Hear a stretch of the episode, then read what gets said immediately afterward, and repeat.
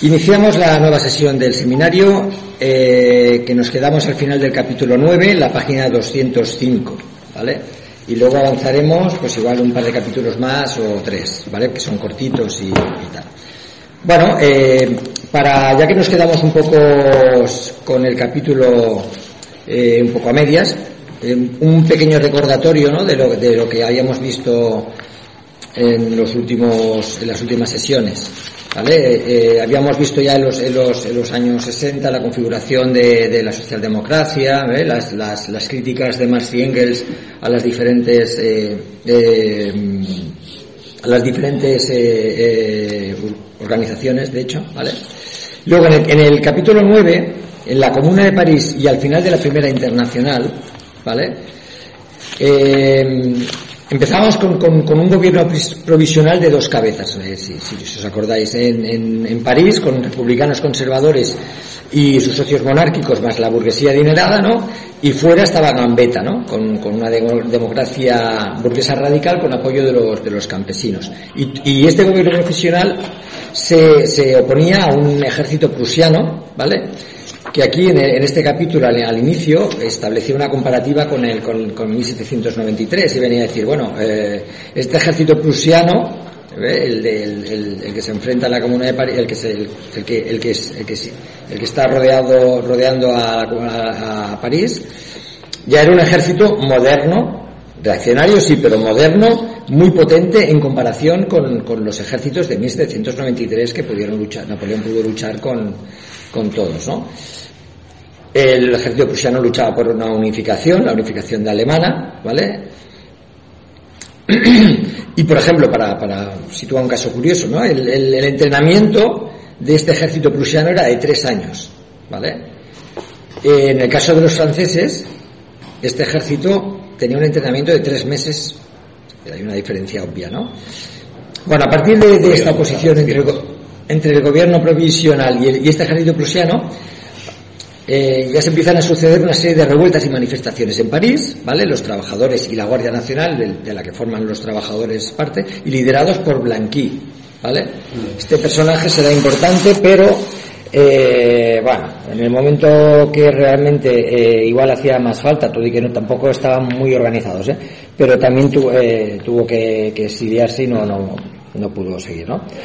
Bueno, en, con estas revueltas hay un ingenioso plebiscito, ¿vale?, del gobierno, que triunfó y Blanqui tuvo, tuvo que huir, ¿vale? Entonces a finales de enero de, los, 70, de los 1871, ¿vale? Se dejó de luchar y se firmó un armisticio con Bismarck, ¿vale? Gambetta siguió luchando un tiempo más, pero luego acabó dimitiendo. En febrero, Francia elige una asamblea nacional en sufragio universal, ¿vale? La que ganan los partidarios de los Borbones, con de 650 diputados se obtienen 400. Y en París se vota en contra de la paz, ¿vale? Ya se empieza a ver esa oposición entre París, ¿vale? Entonces, Thiers es eh, presidente en funciones, ¿vale? Un gobierno de, de, monárquicos y republicanos conservadores y Gambetta queda totalmente excluido, ¿vale? Entonces, eh, hay un, una paz y aceptación de las condiciones de Bismarck. ¿Cuáles son? Pues la cesión de Alsacia y Lorena y la cuantiosa suma de dinero que tenían que pagar los franceses por reparaciones de guerra, ¿vale? Posteriormente un traslado del gobierno a Versalles, ¿vale? Las tropas alemanas ocuparon la parte norte para, para, para de alguna manera asegurarse el pago del rescate y eh, la siguiente misión del, de, de, de, de, este era desarmar a los obreros de París. La Guardia Nacional eran unos 100.000 hombres en, en, París, ¿vale? Entonces, luego ya acaba situando, que ya nos vamos acercando al final, cuando empieza a hablar de la actitud de Marx al respecto, ¿no? Entonces, durante todas estas etapas, cuando habíamos, hablado, cuando habíamos estudiado el manifiesto comunista de Marx, veíamos que la parte política es más coyuntural, ¿no? Eh, la parte teórica era muy importante y era más, más era interesante para, pero esta era más cultural, pero también es interesante para ver cómo, cómo se realizan ciertos análisis, ¿no? Entonces, la actitud de Marx es la de buscar apoyos en Alemania e Inglaterra, ¿vale? Pero siempre en función del contexto, antes y después de la, de la batalla de Sedan, que es cuando Napoleón es, es apresado, ¿vale? Entonces, eh, por ejemplo, eh, sus opiniones eran de no, no, no revolución en París con Bismarck a las puertas. Esas son las opiniones, las opiniones de Marx, ¿no? No una revolución sin el apoyo campesino. la opción era esperar sin revolución la firma de la paz, ¿vale? Y entonces con el gobierno conservador en el, en el, en el, en el gobierno, eh, eh, reorganizarse con el, junto con el campesinado.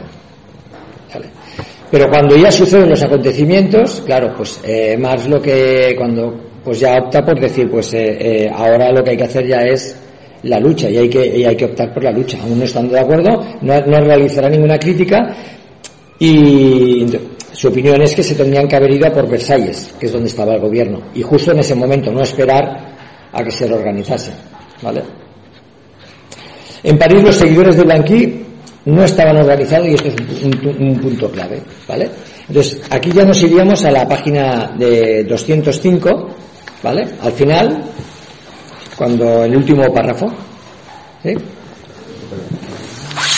es cuando, de acuerdo con esas ideas. Ah, en el último. Sí, de acuerdo.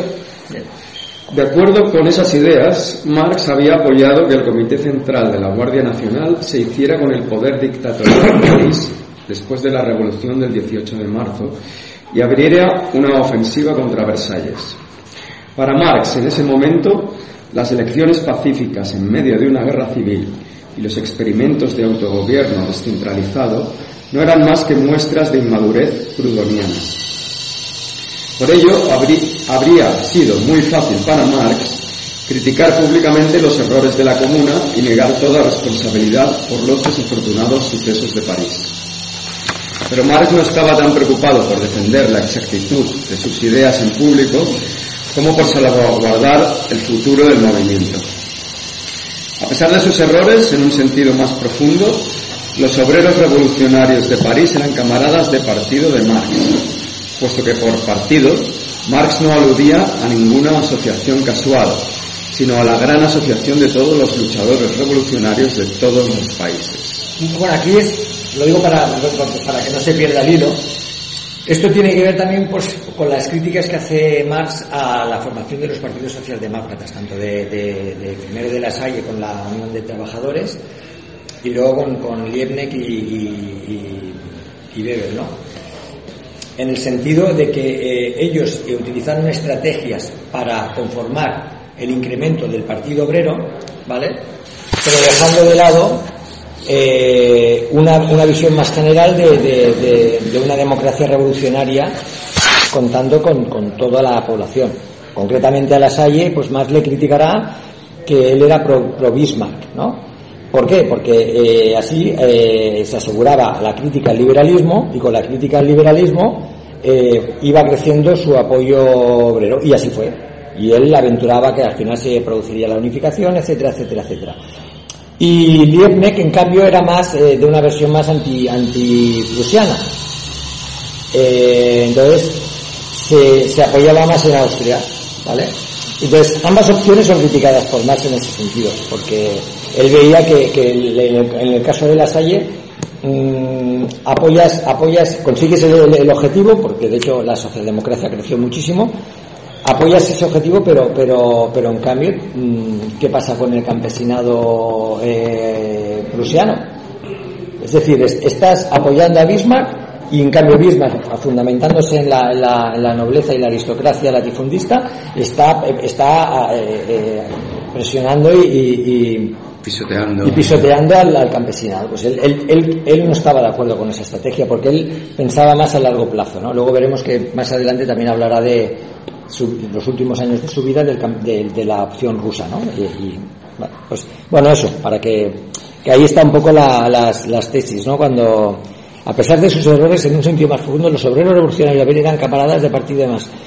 Entonces, pues cuando dice eso, pues, eh, puesto que por partido más no aludía a ninguna asociación casual, es decir, no quería eh, un partido obrero fuerte, no, él pensaba más en, en, estos términos de de revolución más, más eh, popular, general, de, de, volver a la democracia revolucionaria antigua, ¿no? Uh -huh. vale. Pero más, eh, eso ya era internacional, ¿no? En, en, en, lo que sería Bueno, el, todos los luchadores revolucionarios de todos los países, ¿no? Sí, pero lo que quiero decir es que él, siempre estaba pensando en, las alianzas, en los apoyos, pero siempre en una configuración en función de cada país, ver hasta, hasta, dónde y con, qué, con qué aliados te tenías que juntar para, para ir avanzando más o menos todos juntos, ¿no? Eh, unamos, eh, pues eso, cuando, antes de la primera internacional, ¿vale? Hay la Santa Alianza, ¿vale? Como, como una sociedad reaccionaria, pues ahí que se hace, que se fundamenta, pues una alianza internacional democrática, que era la internacional democrática, por decirlo de una manera. Es decir, se buscaba ese contexto europeo, que es, la idea de Marx aquí. Es decir, luego se, se crea la, primera internacional, pero no se crea la primera internacional con una idea de, lucha concreta por una huelga. La, primera internacional no surge por una huelga, surge por un movimiento solidario con respecto de otros países. Siempre estaba esa mirada de entre comillas, antigua, de buscar esa democracia clásica, la democracia del, del 48 y, con una mirada a, la Revolución Francesa. Desde luego, la heroica lucha de los obreros parisinos había acabado de forma irreversible con un larguísimo periodo de desarrollo democrático en Europa. Pero ahora lo principal era conservar y utilizar la tradición de la comuna para los tiempos venideros. Aquí otra vez en ese sentido, decir, él podía haber, de hecho el, Marx escribe en Guerra Civil en Francia, ¿vale? Eh, eh, sobre, sobre, sobre la comuna y podía haber hecho una crítica feroz y explicando los planteamientos que estaban equivocados, que, cómo podían hacer una revolución con el ejército prusiano rodeando, ¿no? Eh, sin contar con el apoyo del resto de, Francia. Pues no, deja totalmente, le da lo mismo eso, deja totalmente eso y ¿qué hace? Convierte la Comuna de París como un elemento fundamental para luchas obreras futuras. Él está pensando siempre en eso.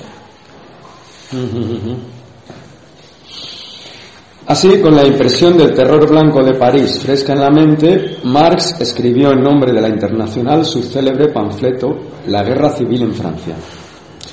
En él elimina por completo cualquier diferencia de opinión teórica o estratégica que él mismo hubiera mostrado respecto de los comuneros. De principio a fin, aprueba la comuna, incluso con sus experimentos por una disolución inmediata del Estado descentralizado. Centralizado. Centralizado. Y la presenta como un ejemplo preclaro para los trabajadores y revolucionarios de todos los países. En teoría, esto representaba una retirada parcial del marxismo frente al prudonismo. No obstante, para Marx el dogmatismo teórico carecía de importancia en comparación con las grandes labores del movimiento. La obra de Marx sobre la Guerra Civil de 1871 tiene una importancia histórica extraordinaria, puesto que con ese valiente paso Marx hizo suyo el recuerdo de la Comuna. Es solo a partir de entonces cuando el marxismo tiene una tradición revolucionaria a los ojos de la humanidad.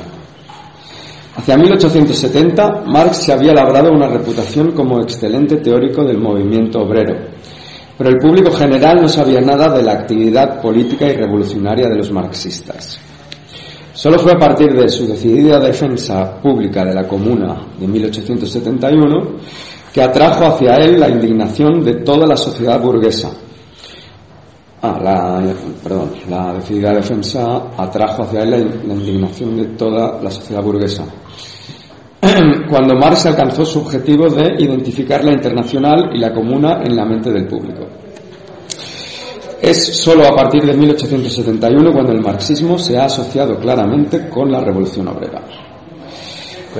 Con, este, perdón, con este tema leí un, un, libro donde recogía todos, bueno, no, no lo llega a leer entero, pero eh, la repercusión parlamentaria y, que tuvo en los medios de comunicación lo que fue la comuna. Incluso aquí en, los, en, la política española y en los medios de comunicación, excepto los eh, cercanos a partidos de izquierdas o sindicatos, eh, la demonizaban, la comuna, de una manera, bueno, de ahí el artículo de Gaudí, ¿no? que, incluso llega a, colocar un obrero tirando una, una bomba, ¿no? un artefacto explosivo, ¿no? como se tiene la expiación de los pecados de los obreros.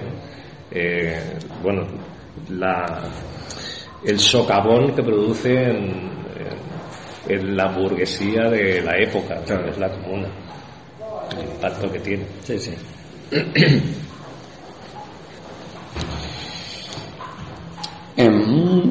¿Es solo a partir de 1871? Es solo a partir de 1871 cuando el marxismo se ha asociado claramente con la revolución obrera. La Comuna de París, según la interpretación de Marx, tuvo una influencia extraordinaria en el desarrollo de los acontecimientos en Rusia. De esta forma, Marx proporcionó una tradición importante para los futuros movimientos de la clase obrera y puso su propia doctrina en el centro de estos movimientos. No obstante, al mismo tiempo veía claramente que la Internacional Obrera, fundada en el 64, ya no tenía razón de ser. La idea política fundamental de Marx y Engels había sido establecer, con ayuda de la Internacional, la cooperación entre los trabajadores franceses y los ingleses, de acuerdo con la tradición de la democracia revolucionaria. Desde la caída de la Comuna, el movimiento francés quedaba eliminado. Entre tanto, los obreros ingleses habían conseguido el derecho a voto. Por el momento, no obstante, se contentaban con esa victoria política y trataban de llevarla a su condición lógica, asegurando legalmente la posición de los sindicatos. Por otra parte, los obreros ingleses no mostraban ningún interés por fundar un partido político proletario independiente. Después del 71, la relación entre los obreros ingleses y la internacional se volvió insostenible. A la larga era imposible que los mismos líderes sindicalistas ingleses defendieran la comuna revolucionaria en tanto que miembros de la internacional y apoyaran a la vez al Partido Liberal en Inglaterra. Durante el mismo periodo, la mayoría de los miembros del sindicato votaban directamente a los conservadores. Aunque se había vuelto inevitable la ruptura entre los sindicatos ingleses y la internacional, y al mismo tiempo la oposición de Bakunin y sus anarquistas se estaba haciendo notar de forma cada vez más fastidiosa, Marx y Engels habrían podido mantener la existencia de la internacional a pesar de todo. Incluso después de separarse de los ingleses y los bakuninistas, Marx todavía podía contar con todos los socialdemócratas alemanes. Desde la Comuna también se había convertido en el líder de los inmigrantes franceses. Además, Marx tenía también seguidores en Austria, en Italia y en algunos países más pequeños de Europa. También tenía contactos en Estados Unidos y entre los exiliados rusos. Marx nunca temió las disputas dentro de la internacional y no se asustaba ante una posible división. Incluso, incluso durante la, la década de 1870, habría podido mantener una internacional que uniera los sectores más importantes de la vanguardia proletaria. Pero, ¿qué habría podido conseguir una internacional como esa? Habría organizado congresos, publicado manifiestos, distribuido honores y discutido los intereses corporativos internacionales de los trabajadores. Sin embargo, Marx no quería trabajar para una internacional de esa clase. La nueva situación mundial después del 71 impedía que la internacional fuera el principal impulsor de una nueva revolución. En consecuencia, era innecesaria para Marx. Lo que quería Marx ahora era impedir que los anarquistas se apropiaran de la reputación y la autoridad de la internacional. En el Congreso de la Internacional celebrado en La Haya en el 72, apoyó la insólita resolución de que la sede del Consejo General se trasladara de Londres a Nueva York. Incluso en la era del barco de vapor y el telégrafo, era imposible dirigir el movimiento obrero europeo desde Estados Unidos. Además, el sector norteamericano de la internacional era insignificante en ese momento. Marx creía, no obstante, que en Nueva York el Consejo General podría mantenerse fuera del alcance de los anarquistas. Fue el entierro de la internacional, que murió lentamente después del 72. La Comuna de París marca el fin de los intentos por parte de la clase obrera de realizar de forma independiente las tareas del antiguo movimiento democrático revolucionario. A excepción de Suiza, En el 71, el movimiento democrático había sido totalmente derrotado en toda Europa continental. En Francia, la Asamblea Nacional Monárquica gobernaba en colaboración con los generales. Thiers fue expulsado de su puesto en el 73 y el mariscal McMahon se convirtió en jefe del Estado. En general, se le consideraba el hombre que abriría el camino al regreso de los Borbones. En Alemania era evidente que el imperio de Bismarck no se vería sacudido en el futuro próximo.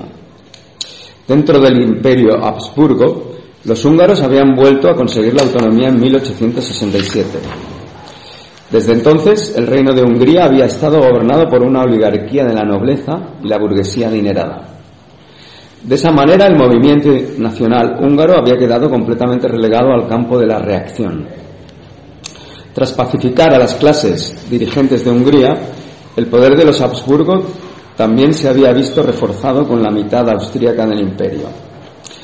La adquisición de Venecia y Roma había completado en esencial la unificación nacional de Italia. El poder político se, dividía entre los capitalistas del norte, los terratenientes feudales del sur, los políticos de profesión, los burócratas y el ejército. Las grandes masas estaban excluidas. Mazzini no se rindió ante el nuevo orden en Italia. Criticó sin cesar la mala administración del nuevo reino e hizo propaganda en favor de una república democrática. Sin embargo, como auténtico representante del movimiento democrático de 1848, no comprendía el nuevo movimiento de los proletarios urbanos y rurales italianos, que no tenían ninguna intención de mantenerse al margen de la propiedad privada. Mazzini, sincero y valiente, pero aislado y en desacuerdo con todas las clases, murió en el 72. Con él murió todo un periodo de la historia de la democracia europea. Desde el fracaso de la insurrección del 63-64, el movimiento revolucionario polaco también tocaba a su fin. Así, desde el 71, la democracia, tanto proletaria como burguesa, había sido eliminado eliminada como fuerza política vital en el continente europeo, con la excepción de Suiza. No obstante, la democracia burguesa había adoptado, mientras tanto, nuevas formas en los países anglosajones. Bueno, y ahora vamos a eso, a ellos. Ahora hablará de, esos países. Yo, yo, lo que pasa es que eh, claro, dicho así, tal como lo expone, es el desarrollo lógico de un análisis político en un momento determinado. Hay una opción en esto. Es decir, se acabó con esto, empezó otra cosa, se acabó con esto, empezó otra cosa. Pero en este punto, este punto es crucial, porque la forma en que van, van, darse, van donarse después las revoluciones, eh? por la, por la Suiza, pero en 1905 ya había tal y tal. Y lo que va a pasar a, la guerra aquí, ¿eh? entre los stalinistas, bueno, el, comunistas, que van a acabar a la revolución y a la guerra, ¿eh? y tal. Eh, y el que pasa a Fisitotara, ¿eh? en cuanto a la división, en tal, tal, tal, no es fruto de las ideas de que ahora, no, es fruto de aquel momento histórico. Aquel momento histórico ha marcado las, nuestras vidas. Y, claro, yo no estoy mm, totalmente de acuerdo en el análisis, ¿no? Porque es como si eh, ya correas políticas que están equivocadas en el momento, nosotros tenemos la razón eh, la operación eh, semiclandestina de Mars para aportar la internacional a tal y eliminarla, no es sino una operación política contra el enemigo interno, no solamente contra el externo. Entonces, a mí esta cuestión siempre me ha preocupado, siempre me ha preocupado. Mira que ya cuando era adolescente, ya leí eh, las primeras asambleas de la internacional, tal, tal, tal, yo diría, aquí hay mucha merda, pero, pero que esta merda está aquí. Diría yo. Es nuestra mierda. es nuestra merda, ¿sabes? Aunque parle de eh, Inglaterra, no sé qué, tal, es países más puntes y después. Y había también países más petit, ¿no? y había, entre los cuales estaban nosotros, porque el, el, el embajador de Mars y el embajador de, de Bakunin van venir aquí, es dos, i van muntar el seu muntatge cada, cadascú, o sigui que el yerno de, de Marx y tal. No sé, és un dels temes que més me preocupa Mm. en, aquesta, en la lectura d'aquest llibre perquè va tota l'estona eh, jugant en aquesta qüestió fins i tot el Partit Socialdemòcrata ja no el Partit Socialdemòcrata sinó l'altre eh, la consecució del vot després veuré lo del vot que està molt bé Los pa què va servir el vot Por los vacunistas i clar, això va sortir d'aquesta estratègia els partits actuals no? burguesos en, en el seu funcionament aunque es denominen d'esquerres no? venen d'aquí d'aquesta visió que és la que ha trufat perquè li interessava a la burguesia bueno, no sé, eh, no era Bueno, sí. entre, entretenir sinó, sinó que per mi té molta importància tot això Sí, como lo liga luego a la a, los a los a lo que se produjo en Rusia, ¿no? El, el desarrollo de, de los acontecimientos en Rusia. Mira, incluso leíamos, eh, bueno, un artículo que lo pasaba Salvador López Arnal del libro de la historia del PC de José Luis López Ramos, ¿no? De la, el desarrollo de la tercera internacional, ¿no? El TC con la y, y bueno, y entiendes cómo, claro, tú ahora lees, no, que si el- lo- el- los comunistas se cargaron a Nin, ¿no? A Drunin, Ah, a los sí, comunistas, ah, pero, y claro, y todo es lo que tú dices, es, es- es esta y Trotsky estrategia. y Lenin se cargaron a los de Crossfire Claro, como a los que, portuarios que- de Crossfire que no es que eran malos, sino simplemente tenían estrategias diferentes y ganaba el que más fuerza tenía. la revolución permanente Sí, sí. una otra cosa Y, pero bueno, que está bien. va ja està aconseguit Pasa que, ¿Cómo se da en ese congreso de la Haya?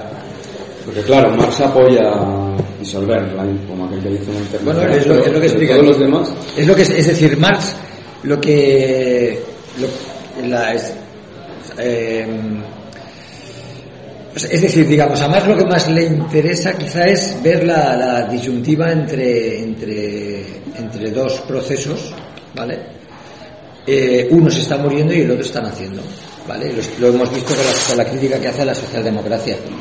No está de acuerdo con, para nada con, con las tesis de, de- de la socialdemocracia, ¿no? ni de, ni de, ni de ni de- a posteriori cuando ya se cuando se unen los dos partidos socialdemócratas el- en el congreso de Gotha el cómo se llama el, Ka- el Kautsky eh, le dice mira lo que hemos hecho sabes el congreso y tal tal entonces Marx se pone de- y le escribe una carta.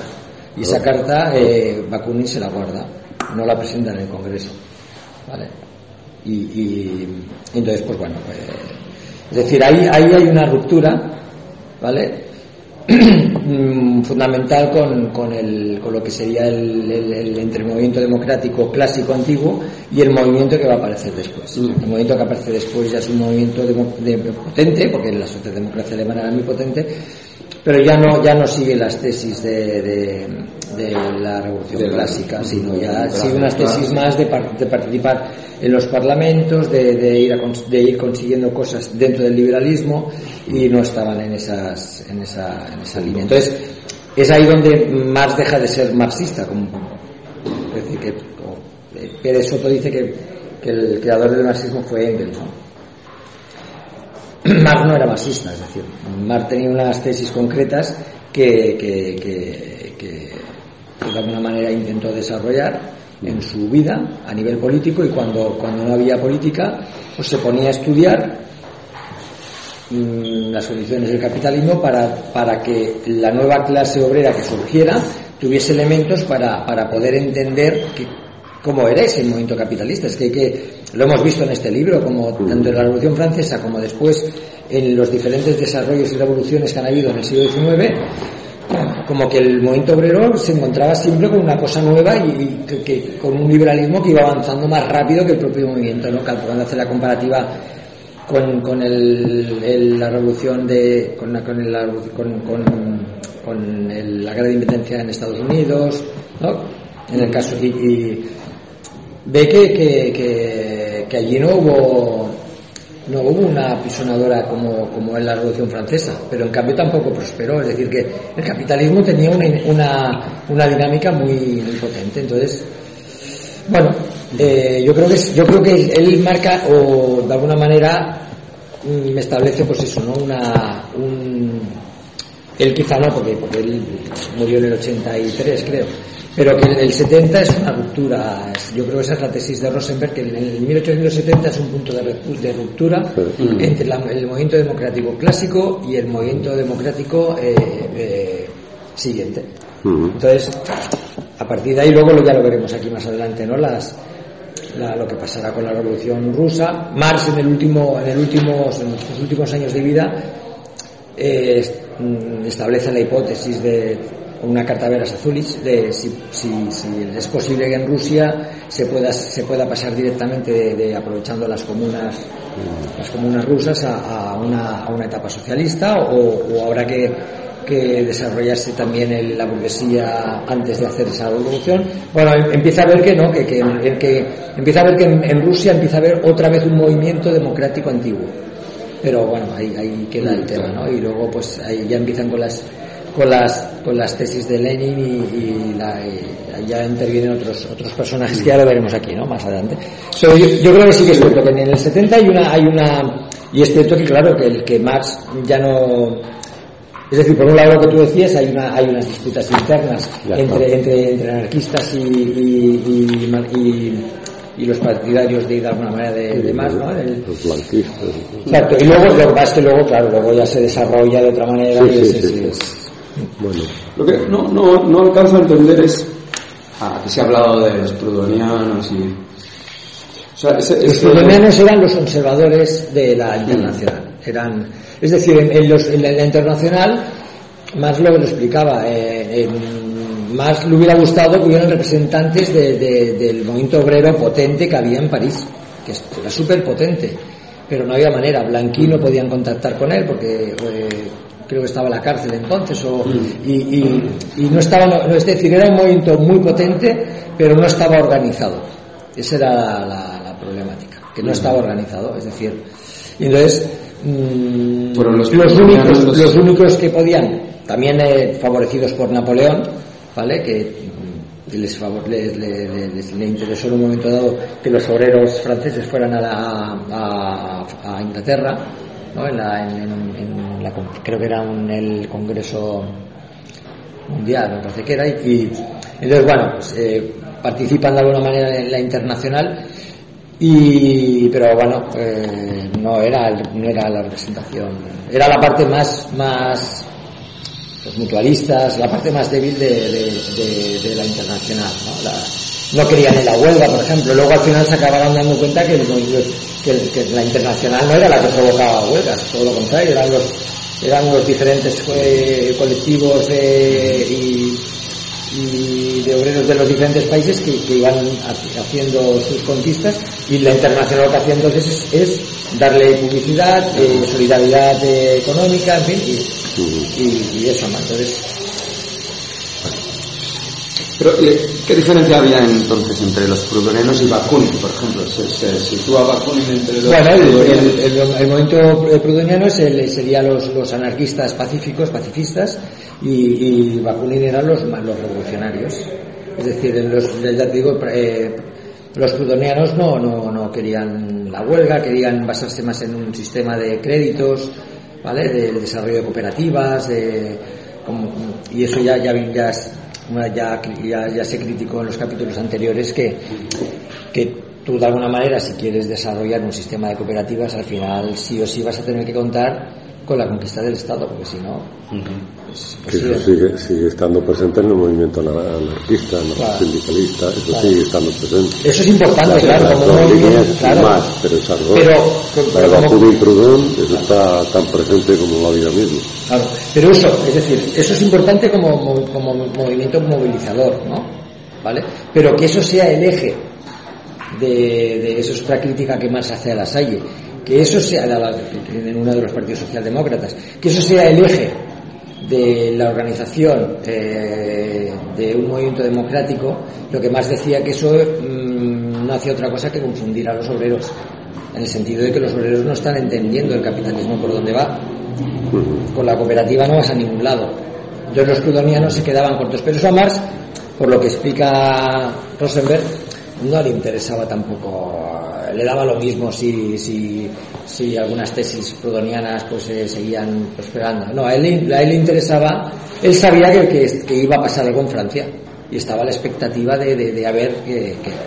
Entonces cuando pasó, pues pasó lo que pasó, lo que ha explicado aquí, que, que él, hubiera él hubiera, basándose también en, un poco en la Revolución Francesa, pues él hubiera preferido pues una, una espera en lugar de, hacer la revolución y tener que hacer frente a ese pago de, reparaciones, porque claro, tú haces la revolución, entonces te tienes que hacer, pues no, no, que se, que se haga cargo el, el, Partido Liberal, el Partido Conservador, y luego tú te vas formando, te vas lo que hacía, lo, que las tesis que hacía que hacía mm, eh, Robespierre, ¿no? Es decir, eh, bueno, pues, pues esperamos tres años que gobierne y nosotros nos vamos organizando.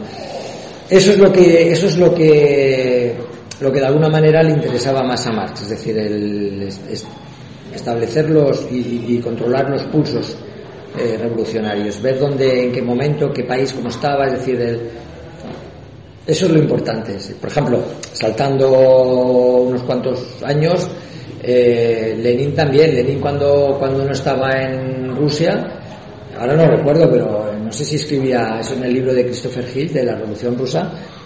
Mm, creo que Lenin eh, escribía, escribía, no sé decirte, 200 cartas a campesinos y no eran de, declaraciones de amor, eran para, para, para saber la situación. Eh.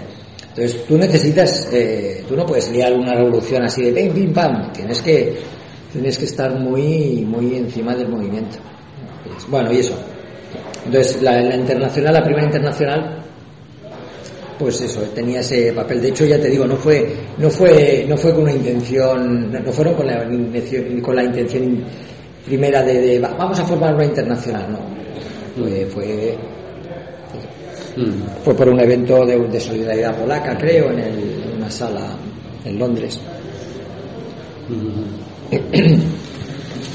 No, claro, es que así, dicho así, parece como una fea manipulación, ¿no? Por parte de claro. llevarse la internacional a Nueva York. Bueno, exacto. Él, es decir, era una lucha, por, entre comillas, por el legado. O sea, Marx eh, pensaba eso, Marx no estaba a favor de, los, de, la, de la tendencia, es decir, los anarquistas no estaban por la toma del poder, ahí había una controversia, ¿vale? no estaban por la toma del poder político, eh, y Marx sí por la toma del poder político, pero como en el caso de la comuna, para lo que luego es lo que elogia de la comuna. Es decir, en el momento en que ya ha pasado la comuna, ya deja las críticas y lo que hace es elogiar. Y entonces dice, la comuna es eso, es, es, una, es una dictadura del proletariado, es una dictadura de la democracia, ¿vale? Lo que luego será en la Revolución Rusa la dictadura del proletariado. Es decir, es un momento en el cual mm, no se ha conseguido el socialismo, pero pero pero estamos en una, en una, posición de hegemonía y entonces se trata de, de, de, pues eso de una lucha dura y pura eh, por, por, por, el, por, el, poder no y bueno y, y en esas circunstancias pues eh, hay que hay que apechugar no bueno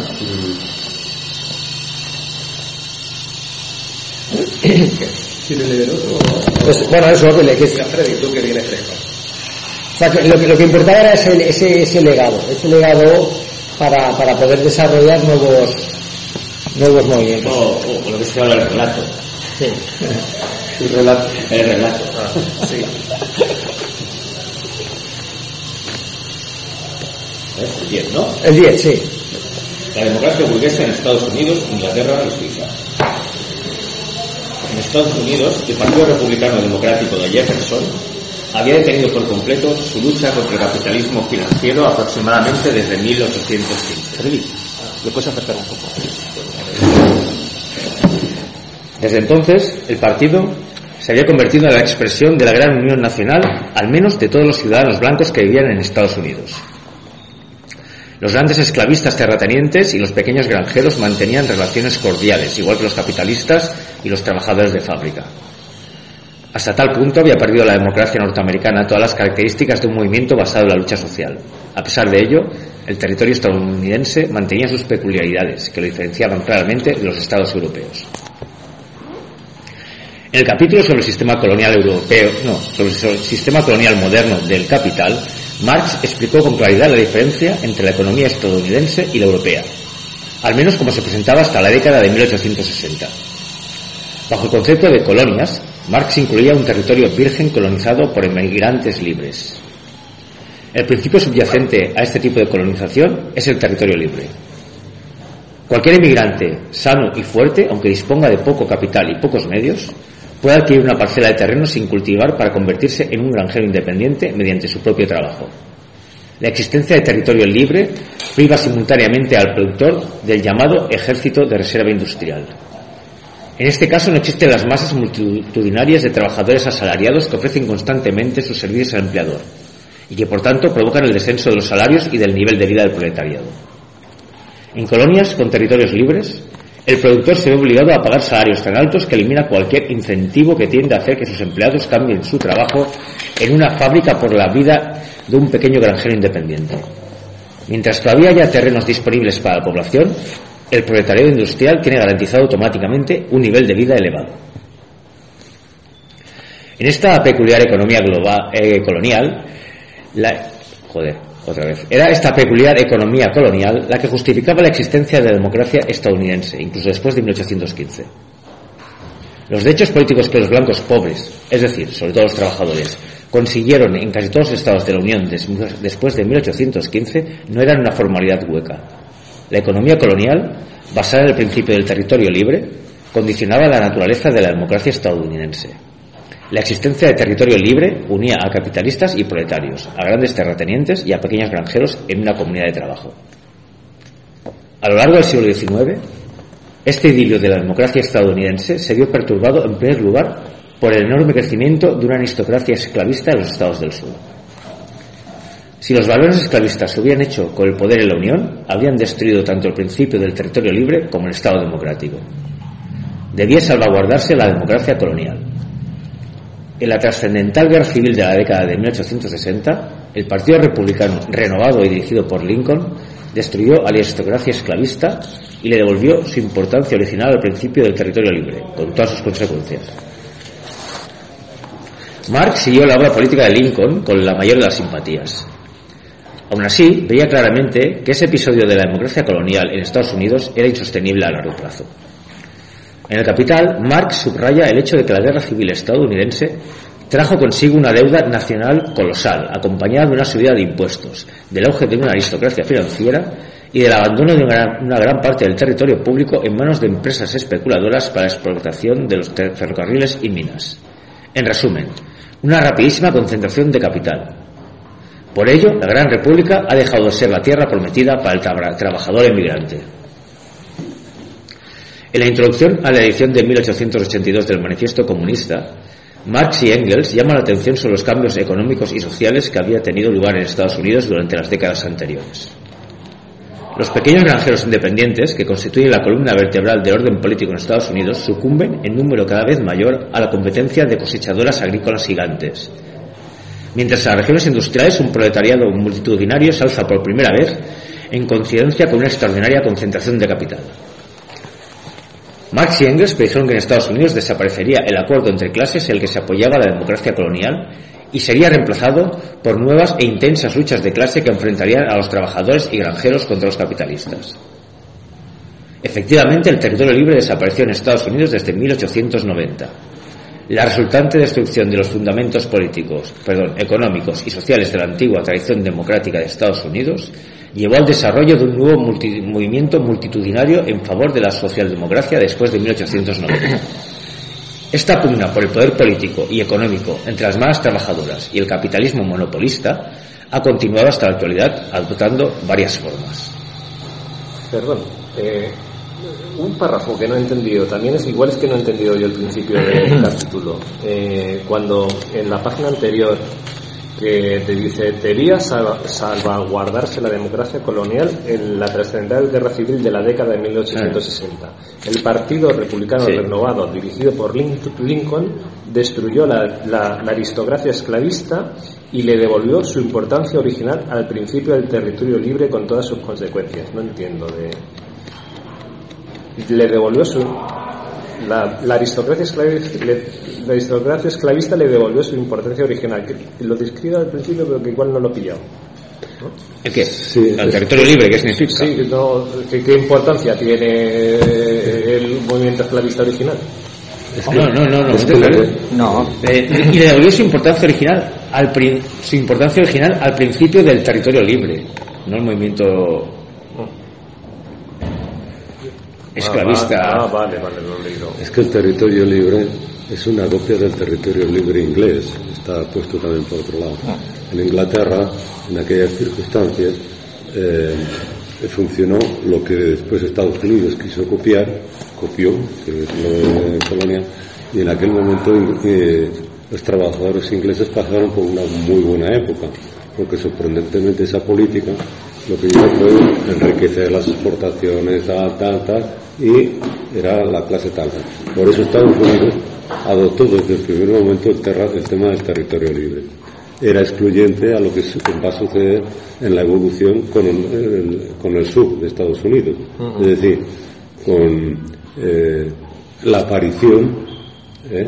de una aristocracia tal, tal, esclavista, tal, tal, tal, tal, que luego apareció también en Inglaterra. Que Y por eso más certeramente decía que eso no tenía futuro. ¿eh? Y por eso estaba de- más de acuerdo, más en sintonía con las teorías de Lincoln. Vale, En el sentido libre de lo, lo describe entonces defender la primera el territorio Sí, libre fuera claro. posible. Es esto de que- el trabajador ¿Eh? Digamos Cualquier inmigrante sano y fuerte eh, puede adquirir una parcela de terreno sin cultivar para convertirse en un granjero independiente mediante su propio trabajo. Vale, lo había entendido yo mal. eh, Lo an- había- anteriormente había, había A habido ver, una... los indígenas, los indios, eh, Sí. aquí no cuentan. Sí, ahí estaban, ¿Eh? ahí habían, habían claro, había primero ha habido la, la, La conquista la- conquista española en el siglo XVI y posteriormente la, pues eso, la, la- conquista del oeste. Eh, y luego en, en 1848, las películas que hemos visto del oeste, en 1848 es cuando el- salen las, las minas las minas y, y- y se- y, ¿sabes? Se empiezan a... a- pues, Bueno, que habría que matizar las dos conquistas, ¿no? Porque una conquista española donde hay un Jerónimo, ¿no? Que habla, Mm. que habla español, ¿no? Sí, sí. Que incluso, ¿no? Que, eh, que bueno, traslada entre comillas los derechos de, de la gente en España a los nuevos territorios a que, que no, no, no, no digo que sea ni bueno ni malo simplemente explico que algo que sucedió a una conquista que, que comete un genocidio ¿no? que es el famoso Jerónimo. Sí, Jerónimo, que era la parte, Era- de- originariamente, de la, De la parte y- española. Y la parte de texto, esto que había, que era española hasta que Hoy era México. Sí, bueno, y todo Texas, todo Nuevo México, todo eso era territorio, o si no todo Texas, gran parte de Texas era de territorio español. Sacristán escribió un libro de Hasta no recuerdo qué año, vamos. lo, lo tengo pendiente Entonces, los indios de esa parte, tal, pues algunos, los que hubiesen recibido educación, pues hablaban caste- castellano. Mm, Siempre lo relacionado con, con indios norteamericanos, ¿no? A Jerónimo. claro Sí, sí. y no sé qué, cuál. porque ¿Qué no etnia era? No, bueno, es igual. era el, Uno de estos de las H. Apache, Apache, enemigo, Apache, enemigo, de todos ¿no? Bueno, y, y, y No antes... se llamaba Jerónimo por casualidad. No, no, Jerónimo, Sería el nombre que. Claro. Exacto, Y, y antes de todo esto, el, el- es decir, en el, eh, hasta el 1800 creo, o principios del 19, esta- estaba el partido, es decir, había estaba la- el proyecto de, de Jefferson, ¿vale? De, de- de- opuesto al de Hamilton, ¿no? De, de- una un conseguir el- el- una, comuni- una comunidad de trabajadores, de granjeros libres, en oposición al proyecto de Hamilton, que era más el, el- el de, el del- sistema De los colonos. de- de la bolsa, de crear una, un- sí, no sé, de que ya un, pro- un pro- un proyecto más, digamos, más, más, más económico capitalista, ¿no? Más, que es lo que, lo, lo que luego... El sueño americano. Sí, allí. Lo, lo que explica al principio de Jefferson, sí, ¿no? sí, sí, sí. No le dura mucho por eso, ¿no? No, bueno. Sí, sí. ¿Alguien, te, ¿Alguien llama a este teléfono? No, ¿Quieres? mío, mío. Da- Da igual. ¿Este es el tuyo no? Sí, es, es el mío. es el mío. Ah. Sí. Vale. Continúe, continúe. Originariamente, las condiciones necesarias para la democracia colonial también habían estado presentes en las grandes colonias autónomas de ultramar del Imperio Británico, en la que los colonizadores blancos también se habían adueñado de territorios vírgenes. No obstante, en Australia, la legislación agraria desfavorable que Marx ya había señalado en el capital había hecho posible el desarrollo temprano de grandes propiedades de inmuebles, en particular en Nueva Gales del Sur y Queensland. En consecuencia, hacia 1890, la clase trabajadora también se vio obligada a organizar un partido obrero independiente para luchar contra el capital financiero e inmobiliario.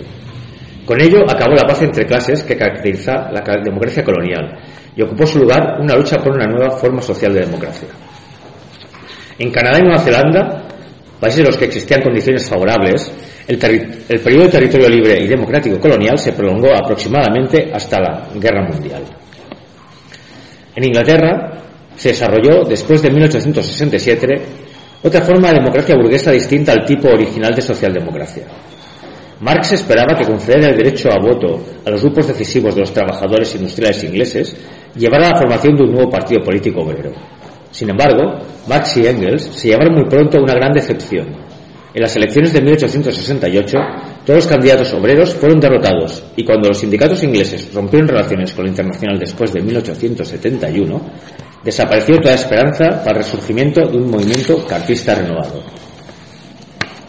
Hasta la Guerra Mundial, la gran mayoría de los obreros ingleses consideraban a los sindicatos como su forma particular de organización de clase, puesto que estos defendían con decisión sus intereses laborales. No obstante, al mismo tiempo, los obreros ingleses se contentaban en general con elegir a los candidatos parlamentarios de los partidos burgueses. Los partidos burgueses podían contar con el voto obrero si llegaban a un acuerdo al que cumplieran parte de las reivindicaciones de los obreros. En vista del declive del partido cartista, Engels ya había insinuado la posibilidad de que se produjeran estos acontecimientos en 1858. Escribió que parecía que el proletariado inglés está adoptando características burguesas en un grado cada vez mayor. Parece ser que la nación más burguesa de todas finalmente quiere tener una aristocracia burguesa y un proletariado burgués, además de la propia burguesía. Hasta cierto punto tiene sentido en una nación que explota al mundo entero. Sí, claro. Claro, era el imperio. Claro. En el taller del mundo.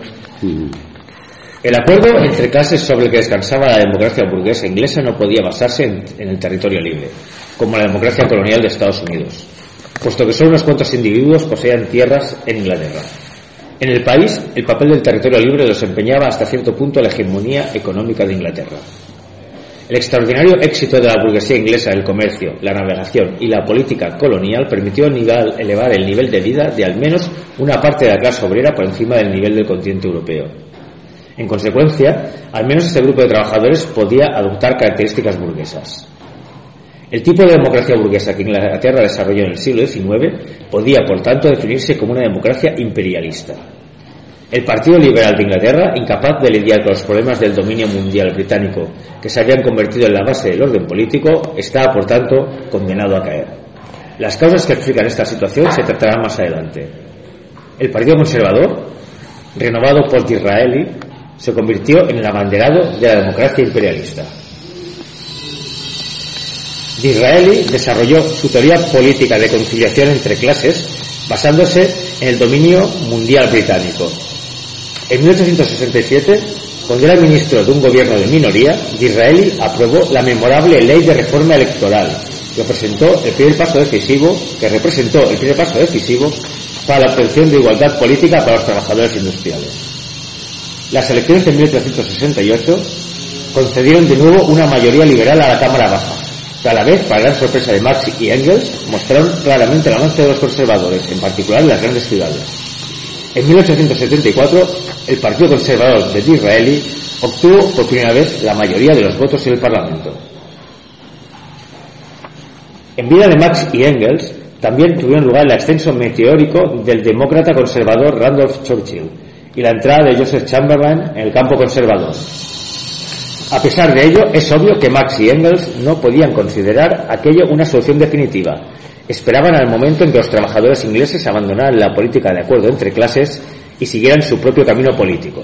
Es decir, que le dieran la espalda a la democracia imperialista y volvieran a luchar por la socialdemocracia. En el prefacio a la edición de 1890 del Manifiesto Comunista, Engels cita con, cita con orgullo la declaración del presidente del Congreso Sindicalista de Inglaterra en Swansea en 1887. El socialismo continental ya no nos asusta. En realidad, el avance de la clase obrera hacia la acción política independiente, tal y como lo deseaba Marx, se produjo con mucha mayor lentitud. Por el momento, al menos en Inglaterra, al menos en Inglaterra todavía predominaba la democracia imperialista.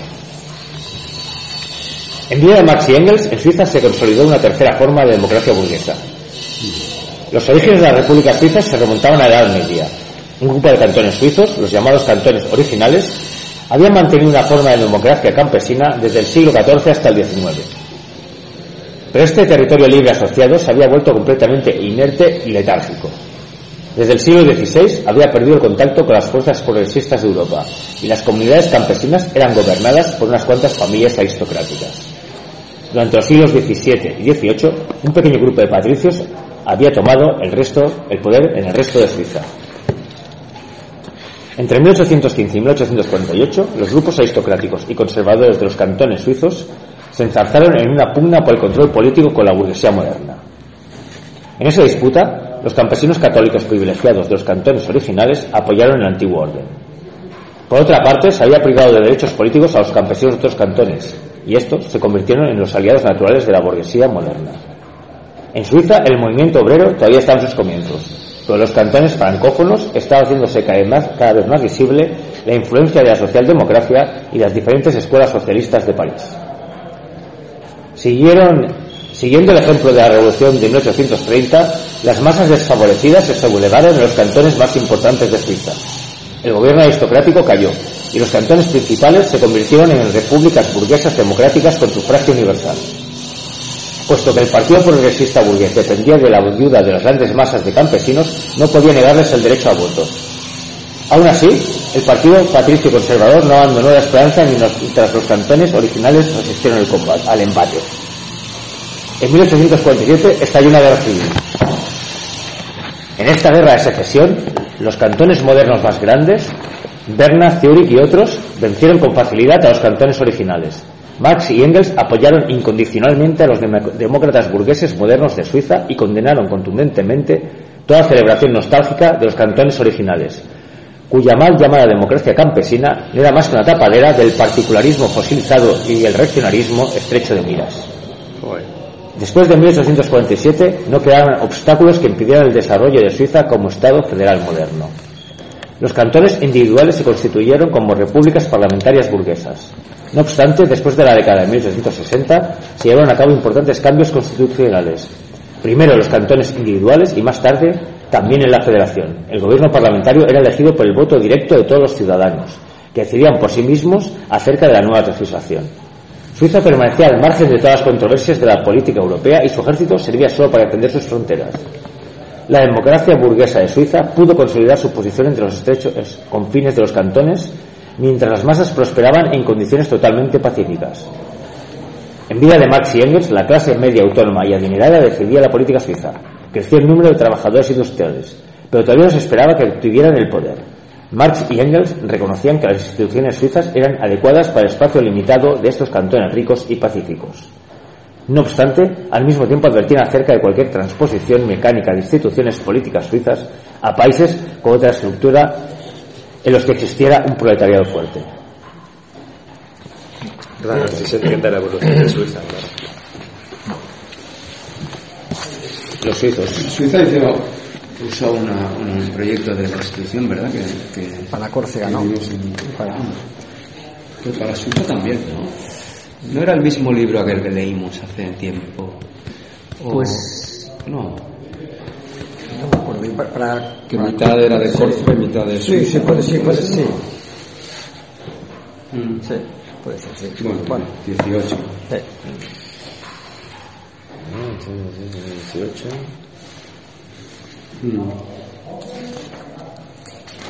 Bueno, el 11 también lo teníamos, que es cortito, nos da tiempo, ¿no? 12 y media, sí, ¿no? ¿Sí? ¿Hacemos el 11? Venga, Sí. Vamos. ¿Sí? Sí. Luego- el 11 y... Vale, pues, ¿leo un poquito? Venga. Vale, pues en el, en el 11 el declive de la idea democrática después de 1871.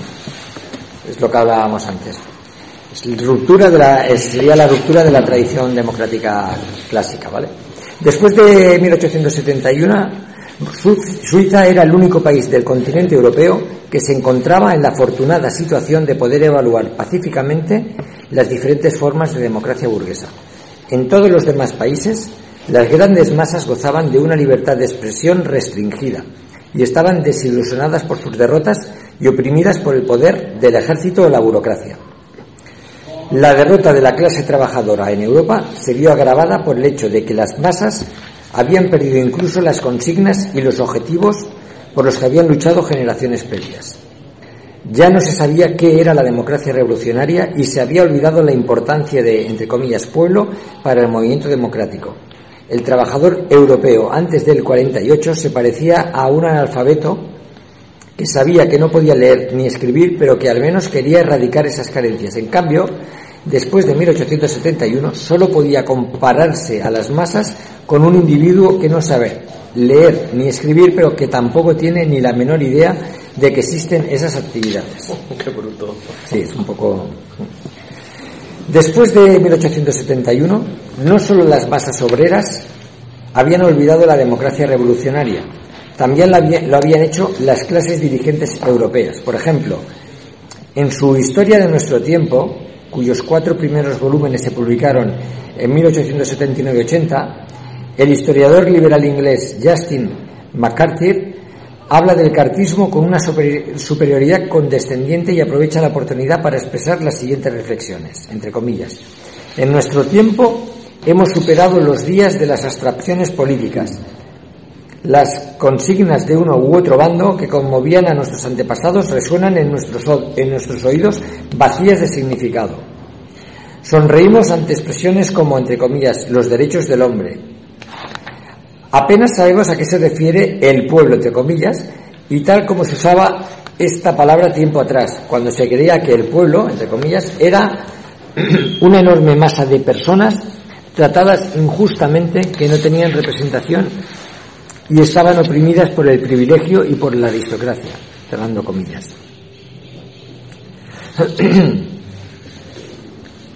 Bueno, ahora dirá que es que la inmensa mayoría de la clase obrera estaba igual de oprimida que en el, que en el, que en el 48. ¿vale? Y sin embargo, McCarthy informa a su lector de que estos principios y consignas que han sido superados tenían antes algún significado.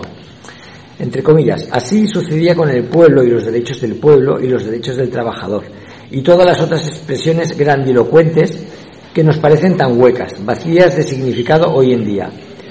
Un examen objetivo de las condiciones del continente europeo habría demostrado que en 1882 la inmensa mayoría de la clase obrera estaba probablemente tan poco liberada, tan oprimida y explotada como en 1848. Las reivindicaciones de 1848 no se habían convertido en frases vacías de significado innecesarias, pero la gente, al menos fuera de Rusia, ya no se las tomaba en serio. Ahora Engels. En 1882, Engels publicó la primera edición alemana de su célebre libro Del socialismo utópico al socialismo científico. Aunque los juicios políticos e históricos de Engels difieren mucho de las opiniones corrientes de la burguesía liberal, coincide con el liberalismo al despreciar el papel histórico de la democracia revolucionaria. Engels considera que las ideas fundamentales del socialismo moderno provienen de los filósofos franceses de la Ilustración del siglo XVIII, de los filósofos clásicos alemanes del siglo XIX y finalmente de los grandes socialistas utópicos. Según Engels, el desarrollo del capitalismo industrial proporcionó las condiciones concretas de las que surge el socialismo moderno. Todo, es, todo ello es técnicamente cierto, pero a la vez constituye una interpretación parcial, porque Engels no le hace justicia al papel histórico de la democracia revolucionaria. ¿vale? Y ahora eh, Engels eh, ahora hablará del movimiento jacobino de 1793, ¿no? Dice en su trabajo, Engels presenta una caracterización llamativa y muy clara de la etapa de Robespierre. Si los conflictos, entre comillas, que surgieron del nuevo orden social estaban todavía en etapa de desarrollo, las herramientas para resolverlo fueron incluso más inmaduras. Si las masas pobres de París hubieran podido tomar el poder momentáneamente durante el terror y llevar la revolución burguesa a la victoria, incluso en contra de la propia burguesía, solo habrían demostrado cuán imposible era para ellos instaurar un gobierno permanente en, en, las circunstancias de la época. El proletariado, que estaba a punto de separarse de esas masas pobres y formar una nueva clase, fue completamente incapaz de llevar a cabo acciones políticas independientes y se mostró como un grupo oprimido y sufridor que, debido a su incapacidad de ayudarse a sí mismo, solo podía recibir la condescendiente ayuda de miembros de otras clases, se cierran comillas. ¿Vale? Entonces aquí viene el, en el anterior pasaje, Engels presenta con su habitual maestría la debilidad del movimiento de 1793 y las causas de su rápida derrota. A pesar de ello, fue enormemente importante el hecho de que en la Francia de 1793-94 las masas pobres hubieran podido tomar el poder, aunque fuera tan solo por un momento histórico. Toda la historia posterior de los movimientos populares europeos está influida por ese momento. En 1882, cuando Engels escribió su libro, él mismo era todavía el mismo demócrata revolucionario que había sido en 1848 a 1871 pero ahora subestimaba los logros históricos del llamado Reino del Terror, así como de la Revolución de 1848.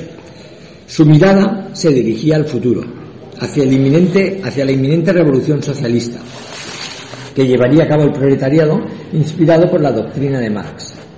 En 1882, Engels consideraba innecesario demostrar el lazo histórico que vinculaba su propio movimiento socialista con el pasado democrático. A excepción de Rusia, ya no había clases sociales en ninguna parte de Europa que pudiera acudir a un llamado que apelara a las tradiciones de la democracia revolucionaria. Engels estaba convencido de que el futuro del trabajador estaba ligado indisolublemente al surgimiento de un proletariado socialista.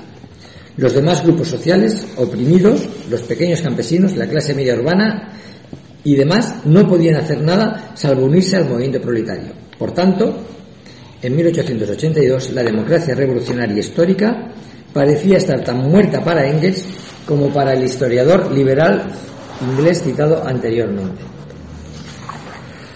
En mayo de 1917, todavía con la imagen de la Revolución rusa en mente, el gran historiador francés Mathieu publicó un artículo sobre Babet y Robespierre en él discute la crítica a Robespierre por las generaciones francesas siguientes y determina que, hasta 1870, todos los demócratas y socialistas revolucionarios lo consideraban su modelo. Entre comillas, solo en nuestra época, tras la pérdida de la tradición revolucionaria, sobre todo después de 1870 y coincidiendo con la invasión del marxismo, los demócratas y socialistas franceses o al menos algunos de ellos, se han dejado engañar por declaraciones propagandísticas de naturaleza política y no histórica, con la consecuencia de que ya no entienden a Robespierre, a quien sus predecesores admiraban. No obstante, es digno de atención que esta tradición permanezca viva en el extranjero, en especial en países en los que el estudio de nuestra revolución ha servido como medio para su propia liberación. En la última frase, Mathieu parecía estar pensando en Rusia, donde los partidos revolucionarios siempre se habían basado en el ejemplo de 1793. Es totalmente cierto que la tradición revolucionaria en Francia permaneció viva solo desde 1789 hasta 1871. La comuna, la caída de la comuna representó también el final de la democracia revolucionaria. En cuanto este movimiento político dejó de existir, los autores políticos e historiadores tuvieron dificultades para comprenderlo. Los políticos de la burguesía francesa veían la comuna como una atrocidad, Los trabajadores, por supuesto, honraban la memoria de los comuneros como camaradas de clase, pero cuando el movimiento obrero francés resurgió en 1880, ya no continuaba la tradición del pasado, puesto que Robespierre y sus socios no pertenecían a la burguesía ni al proletariado socialista, en el sentido estrictamente marxista del término. Se volvió muy difícil comprender el partido de la montaña después de 1871. Mathieu logró restaurar la memoria histórica de Robespierre solo porque él mismo continuaba en su propia persona las ideas de la tradición. ¿Eh? Sí, sí, porque, eh, eh, porque él mismo continuaba en su propia persona las ideas de la tradición democrática revolucionaria. Aún así, para la política y la sociedad francesa, en su conjunto seguía siendo cierto que la democracia revolucionaria, como movimiento vivo, había llegado a su fin en 1871. Mathieu tiene un estudio muy interesante sobre la Revolución Francesa. Ahora eh, nos, vamos a, nos vamos a ir a Inglaterra, Hungría, vamos a ir, ¿vale? Durante el mismo periodo, la tradición cartista había caído completamente en el olvido en Inglaterra. De forma similar, después del 71, la historia de la Revolución del 48 parecía provenir de un mundo extraño para los habitantes del Imperio Alemán. Hacía tiempo que la burguesía alemana, los intelectuales y la clase media había abandonado sus aspiraciones revolucionarias. En el mejor de los casos, todavía se reconocía el componente nacionalista del movimiento del 48. Con medios inadecuados y sin éxito, los hombres de, de, 1848 habían apuntado al mismo objetivo que Bismarck había conseguido posteriormente de forma gloriosa. Los acontecimientos en Baden y el Palatinado son típicos del cambio en la opinión pública en Alemania habían sido el escenario de la revuelta republicana de 1849 y los mayores baluartes de la antigua tradición democrática alemana. Después de 1871, el Partido Nacional Liberal, representante de la burguesía leal a Bismarck, obtuvo una mayoría definitiva en ambos estados. Tanto en Baden como en el Palatinado, los nacionales liberales no se enfrentaban a los radicales de la izquierda, sino al centro al Partido de los Campesinos Católicos y la pequeña burguesía. Los trabajadores de Berlín honraban la memoria de los caídos en marzo. Los combatientes de las barricadas que habían caído el 18 de marzo del 48, de la misma manera que los proletarios de París mantenían vivo el recuerdo de la comuna. A pesar de ello, los obreros socialistas del imperio alemán no tenían una conexión vital con, el 48 y en consecuencia el ejemplo de esa revolución no les podía enseñar nada del presente. En Italia y Hungría, la tradición del, 48 seguía viva incluso después del 71, pero solo en el aspecto nacionalista de la revolución, que seguía existiendo en el culto a Garibaldi, a Kossuth, y no en el democrático. El declive del movimiento democrático histórico en Europa estuvo acompañado por un cambio en el significado del sufragio universal. Aquí está el tema. ¿eh? Hasta 1848, ahora vamos a ver cómo, se idealiza el concepto de sufragio universal. Hasta 1848, tanto sus partidarios como sus detractores se habían tomado muy en serio el sufragio universal. Se consideraba incuestionable que la obtención del sufragio universal marcaría el inicio de un gobierno económico y político de las masas libre de impedimentos.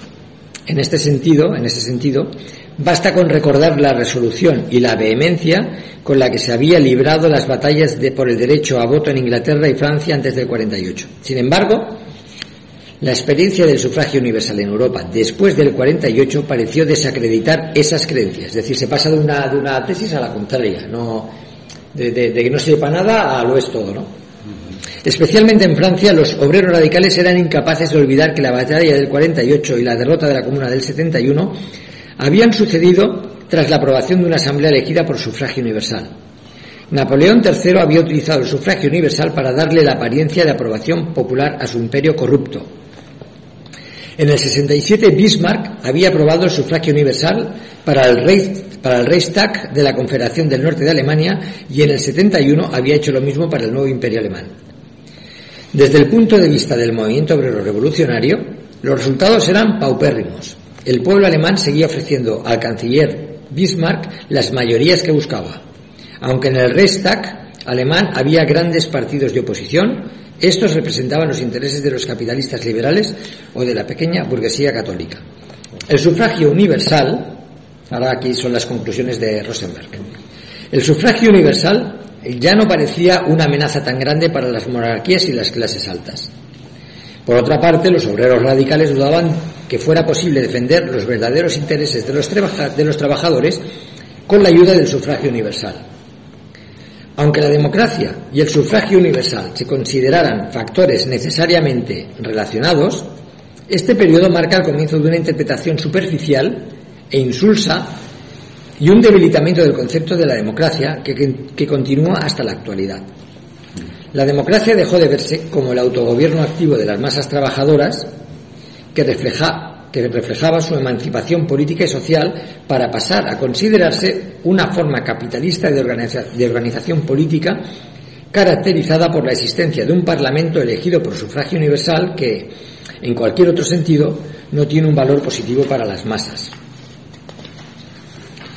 Cualquiera que juzgue objetivamente los hechos históricos del siglo XIX llega sin duda a la conclusión de que antes del 48 se había sobrevalorado la relevancia social del sufragio universal y que después de ese mismo año comenzó a infravalorarse en la misma medida.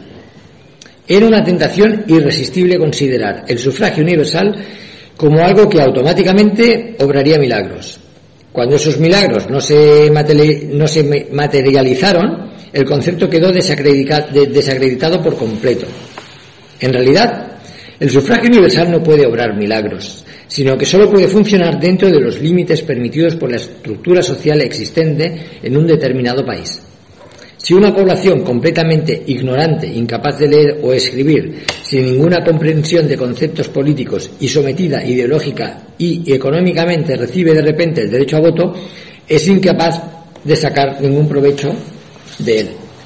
En ese sentido, no hay más que recordar el lamentable abuso del derecho a voto de los negros en Estados Unidos tras la emancipación de los esclavos. Por esa misma razón, la cuestión del derecho a voto fue de importancia menor en países como España e Italia, en los Balcanes y en América del Sur durante los siglos XIX y XX. Las masas ignorantes y dependientes del campo y las provincias votaban lo que querían sus gobernantes.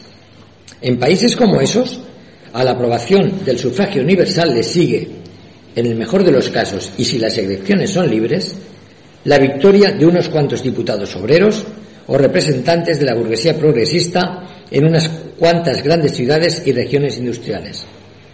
Por lo demás, nada cambia la estructura social del país mientras una revolución social no sacude a las masas.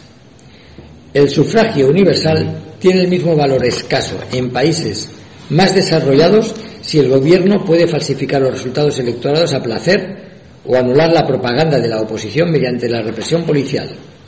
La Francia de Napoleón III es el ejemplo clásico de este uso del sufragio universal. Por último, incluso en un país con una población instruida y elecciones libres, el sufragio universal es de poca utilidad si las fuerzas decisivas de la vida pública del país son independientes del Parlamento. En el Imperio alemán después del 71, por ejemplo, el rey de Prusia, apoyado por su ejército y sus oficiales, era mucho más poderoso que el Reichstag alemán. Allí donde no existen estos obstáculos, el sufragio universal es el instrumento inevitable, inevitable mediante el cual las masas trabajadoras ejercen sus derechos políticos. Preséntate en la asamblea y eso de sufragio universal no es para tanto. Esto es lo de bomberos, ¿no? ¿O no? No, sí, sí, eh, sí, unas, sí. unos acuerdos votados sin Vamos a votar, ¿no? Vamos a votar. Aquí lo dice, la estructura. Sí, claro. ¿No? Si no se sacude a las masas, que, Cuando, que sirve. cuando tú tienes, eh, bueno, pues eh, cuando tú puedes ir a unas elecciones, cuando tú sabes que el voto, hay un voto sobrecargado en de una forma conservadora en, en, no sé, un voto en Vic vale 17 veces más que en Barcelona. Hmm. Pues claro, que te presentas ahí a pecho descubierto. 17 veces más o menos. ¿Cuántas? ¿Cuántas veces? Pero... 17 Em, No, chicos, no muchas. Yo no recuerdo por No. qué era, pero... quedan, No, quedan, no. quedan 10 minutos. mucho menos, no, pero bueno, El siguiente capítulo- es que si fuese el doble ya sería una cosa brutal. Son tres páginas. ¿Qué queréis hacer? Quedan 10 minutos. El siguiente capítulo son, son tres páginas, ¿vale? Y, y- y nos va a hablar precisamente, nos va a hablar de, bueno, de, de los de socialistas y anarquistas, de cómo, eh, de, de la, de, la, irrupción del terrorismo dentro del anarquismo que lo que de alguna manera desvirtuó la esencia del anarquismo también, ¿no? Como, Dale, que lo sí. y Lo que queráis. queréis hablar un poco de, no sé si alguien tiene algo que decir de lo que hemos leído. Lo que queráis, ¿seguimos comentando lo que hemos leído del capítulo o seguimos Yo avanzamos? sé algún comentario ¿no? sobre lo que hay leído hasta ahora. Sí. ¿no? Sí, pues vale. Y lo dejamos en el 12. Lo dejamos. Lo dejamos en el 12, ¿vale? Es interesante el 12. El sí, el 12 es interesante. Es cortito, pero es cortito, interesante. sí, sí. Es muy... Empieza a hablar de la, de la entrada de los revolucionarios terroristas, ¿no? En las asociaciones anarquistas, eh, bueno, de, de cómo eso es utilizado también por los gobernantes, ¿no? El- para, para aniquilar el, el, el movimiento obrero. Es, es- Vale. Sí. Vale. Bueno, Pues lo dejamos en la página 220. vale. Espera, si podemos comentar cosas del Ah. capítulo, ¿no? Sí, la verdad no, que- No, lo- no lo pares. Vale, la verdad que es muy interesante. Bueno, sobre todo la conclusión final es un poco lo que. Este es el mío. lo que hablábamos de la movilización de bomberos. Sí, la gente piensa que... Bueno, le donaré récords a, a aquesta parella, ¿vale? Ok. Y, y eso de San Feliu de la sinistralidad en, en abril, estaremos en contacto. Vale, sí, sí. Porque yo en San Feliu no sé quién podría estar ahí. Yo puedo escribirme en algún momento diciendo, pues eso le podría interesar y tal, a la fábrica Celmes, a no sé qué, ¿sabes lo que te quiero decir?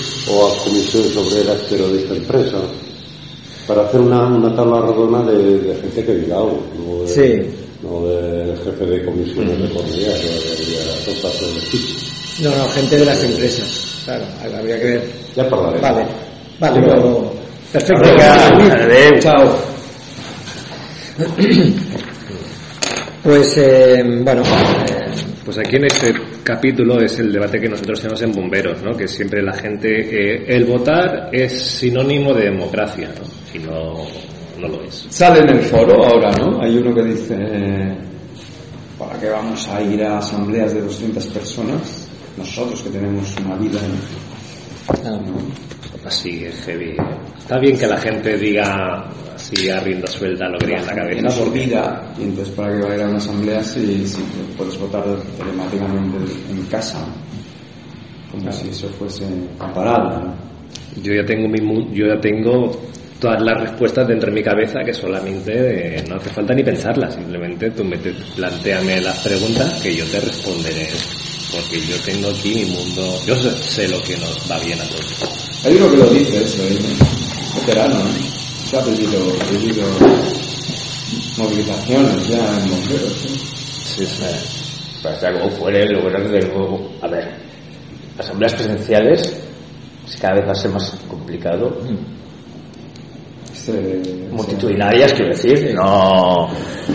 Pero No organizativas. Cada, va a ser más complicado, seguro.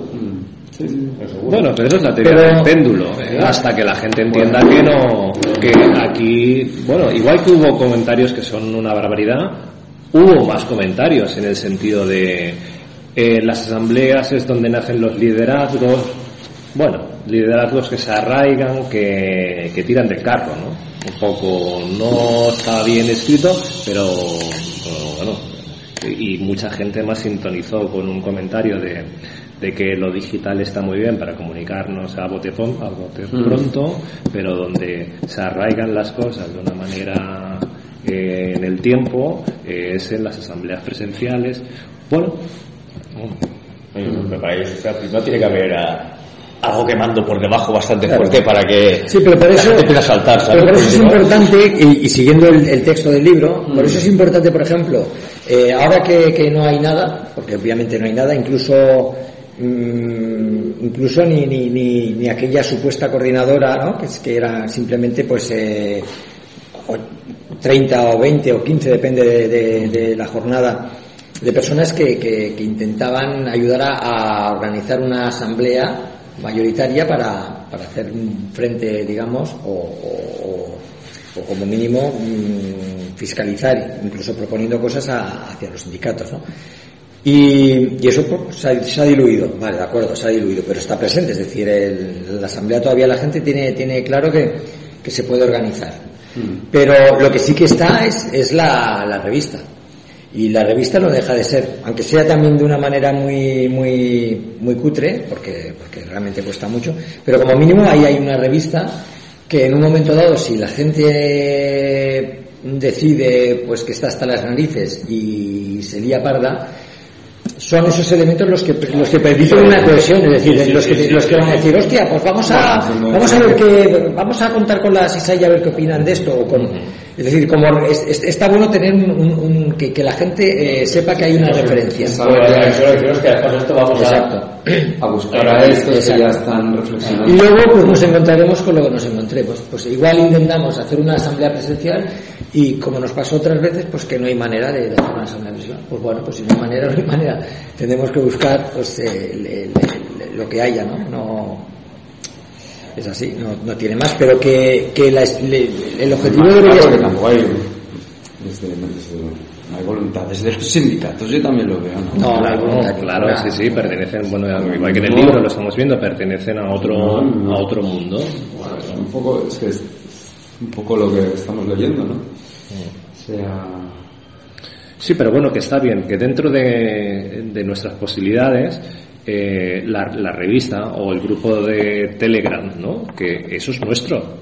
Eso es nuestro, un grupo de Telegram donde hay 1014, 1015 bomberos, donde ahí la gente puede, y tú puedes rebatir y, y- y de forma igual más organizada, porque también llevamos más años, ya, pues bueno, puedes omitir opinión, donde, bueno, la gente de otro punto de vista y la comparte, discute, y luego eh, eso que tú, esa opinión que tú vuelcas allí, muchas veces yo la escucho fuera, hostia, esto es lo que yo dije, o dijo Pagán, o dijo tal, ¿no? Alguien que, que probablemente nos ha escuchado alguno de nosotros y, y que, y que es otro sentido común, ¿no? Igual que la dirección general eh, tiene era eh, hasta hace pocos años que era pensamiento único, ¿no? Lo que decía la dirección general es lo que decían muchos, básicamente la gran mayoría de los medios.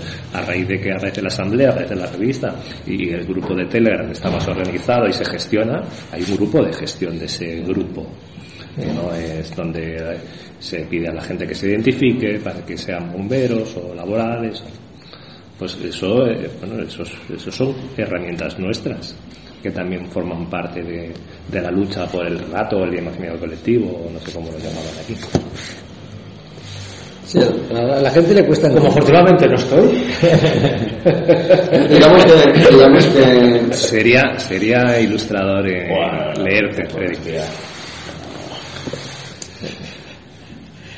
Siempre veo como bola de grillos, no, tío. no pierdes mucho rato ¿eh? leyendo ese grupo. No, no, no roba mucho rato. No, pero que, que está bien para hacerte una idea de, de cómo está el tema y luego también poder tú eh, emitir opinión y, y, y- y- Bueno, y ahora- poder incidir y poder, foro, y po- digamos, y poder incidir dentro el del imaginario colectivo. Abierto, es el único. Hombre, Burrell en un foro de oficiales de bomberos eh, pidió que no se hiciera caso a, a los foros que no fueran oficiales. Yo creo que lo dijo pensando precisamente en, en este grupo, que es el que del que surgen, bueno, de que la- libremente la gente Bueno, habla. ¿Cuáles son los foros oficiales? Porque eso es muy curioso, claro. El que él decida. De hecho, ¿existe Esa- un foro oficial? eso es un chat. ¿Qué pasa? Que, que sí que es verdad que, que, que, se cuelgan procedimientos, que sí que son oficiales, pero los sindicalistas cuelgan circulares suyas de, de inform- informativas, ¿no? Porque es el único foro, bueno, ellos lo envían a los parques también como, Sí. al, al correo del parque, pero ahí es donde más gente lo mira, porque en el correo del parque me consta que la gente no mira mucho esa información. El correo del parque creo que no- En nadie cambio- mira nada. En cambio ahí yo A creo no que ser, nosotros alguna, algún mando que tienes que mirar porque te viene eh, alguna cosa muy concreta que sabes que solo está ahí, pero del tema sindical y todo esto, que cada día hay un mogollón de, Cada de día mails, hay mucha- hay un montón de mails ahí, pues no. Entonces la, donde los miran es en ese chat, yo creo. Sí, ahí se difunde mucha. Bueno, que hay mil, a lo mejor, puestos en no el tanto, chat, ¿eh? o No, unos no, cuantos. no tanto. Me parece que sí, ¿eh? Pero Bueno, hay veces que sí que tengo. Pero, pon que haya mil. pero que que no- lean a lo mejor son 100, ¿no? Sí, pero, pero que no da un trabajo exagerado seguirlo un poco. No da trabajo exagerado, ¿eh? Y también es una forma de estar un poco informado dentro de lo que es tu trabajo, claro. Ya no solo cuestiones sindicales, sino cuestiones operativas que yo me entero por ahí. Ahí, por ahí es donde veréis a, si os ponéis a Rubén como un diplomático, ¿no? Sí, ¿no? Un tipo que apacigua claro, porque ese- todo lo contrario. No, hombre, no. Nosotros- Con otros foros, ¿no? Es que hay otros foros donde ya hay que empezar Claro, a claro, claro, claro, hombre, cuando ya no tienes nada que... Sí, sí, sí. Bueno, Sí, pero, sí. pero bueno, también es mi forma de ser. Pero también aquí es que este hay que cuidar ese espacio, porque ese es nuestro espacio. Y cada vez que, mira, eh, queda grabado, pero la UYE, la UYE o el Doña últimamente están sembrados de decir tonterías. Bueno, eso es. el AUYE. Y cada vez se lían a ver quién la tiene más larga y cuando después de ver 25 mensajes que se pelean entre ellos, hay 25 bajas del grupo. Que dices, mira, Este- Sí. este- este es- sí, sí. No, pero claro, cuando enfrascas en discusiones personales o que acaban, o que acaban convirtiéndose en, en Pero este señor- la gente que está allí piensa, esto a mí qué coño, Claro, qué coño me Pero importa. de dónde salen cosas, eh, también te, te tengo que decir. Cuando la gente se pierde un poco el... Sí, sí, sí. Estos salen, pasa que tienes que, que saber o aprender a ver dónde está, claro, no todo el mundo. Claro, donde, por ejemplo aquí este dice la animalada esa de que ¿para qué vas a bajar a una manifestación de 200 pudiendo votar telemáticamente? ¿no? Una cosa que, ¿no? O sea, que hay una discusión y se puede ir por la... Por, no, no se puede ir de... No, no, no a lo incorrecto, pero a lo un poco más... Ah, Pero eso, bueno, eso es. ir, ¿por qué no? Y si se va, ¿qué pasa? Sí, el otro día, mira, un chat, eso. hacía años que no No es estaba yo de acuerdo con el llamo a Martí, ¿os acordáis? El llamo Sí. Martí, el de barras de comisiones obreras, super, que que la única, las únicas cosas que decía era con el entorno al procés. Pues le rebatió a lo- al chaval este que decía, ¿para qué vamos a ir a una manifestación cuando podemos votar telemáticamente? ¿no? Le Bueno, decía, a una, a una asamblea, o a una asamblea, manifestación. o- ¿no? y le decía, claro, o, o no has luchado pues por manifestación. Y le decía, No, o no has las luchado. manifestaciones sí que a ver, No, no sé. Son cosas muy distintas. Sí, estuvo bien, estuvo bien. Yo lo leí pensaba, ya habrá dicho una tontería. Y lo leí y dije, hombre, mira, la primera vez en años que estoy de acuerdo con este hombre, ¿no? Le decía, o no has luchado nunca por tus derechos o estás acostumbrado a que luche es, por tus es- derechos. es bien sencillo, claro. en el- es, que- es que fuimos, fuimos tontos porque en, mi- en el 98, cuando estuvimos casi un, año- un año entero de movilizaciones, no sé cuántos eh, cientos de, manif- de, de- de manifestaciones, ya, ya fuesen de diferentes tipos, de, de seguimiento de políticos, etcétera, Madrid, ¿vale? Fuimos tontos. Eso que hemos hecho telemáticamente, ¿no? Es que es absurdo. Es que es, Eh, es que es absurdo. a ver. es que es hablar por No, hablar. Lo que dicen es hablar por hablar. Pepe, pero Es lo que no, dice no, es comparable porque en el 98 no había lo- la tecnología que hay hoy en día. No, no, pero me refiero Claro, por eso ríe. Claro, por eso me claro. río. Eh, Pero- ¿Qué había pasado en el 98 con.? No sé.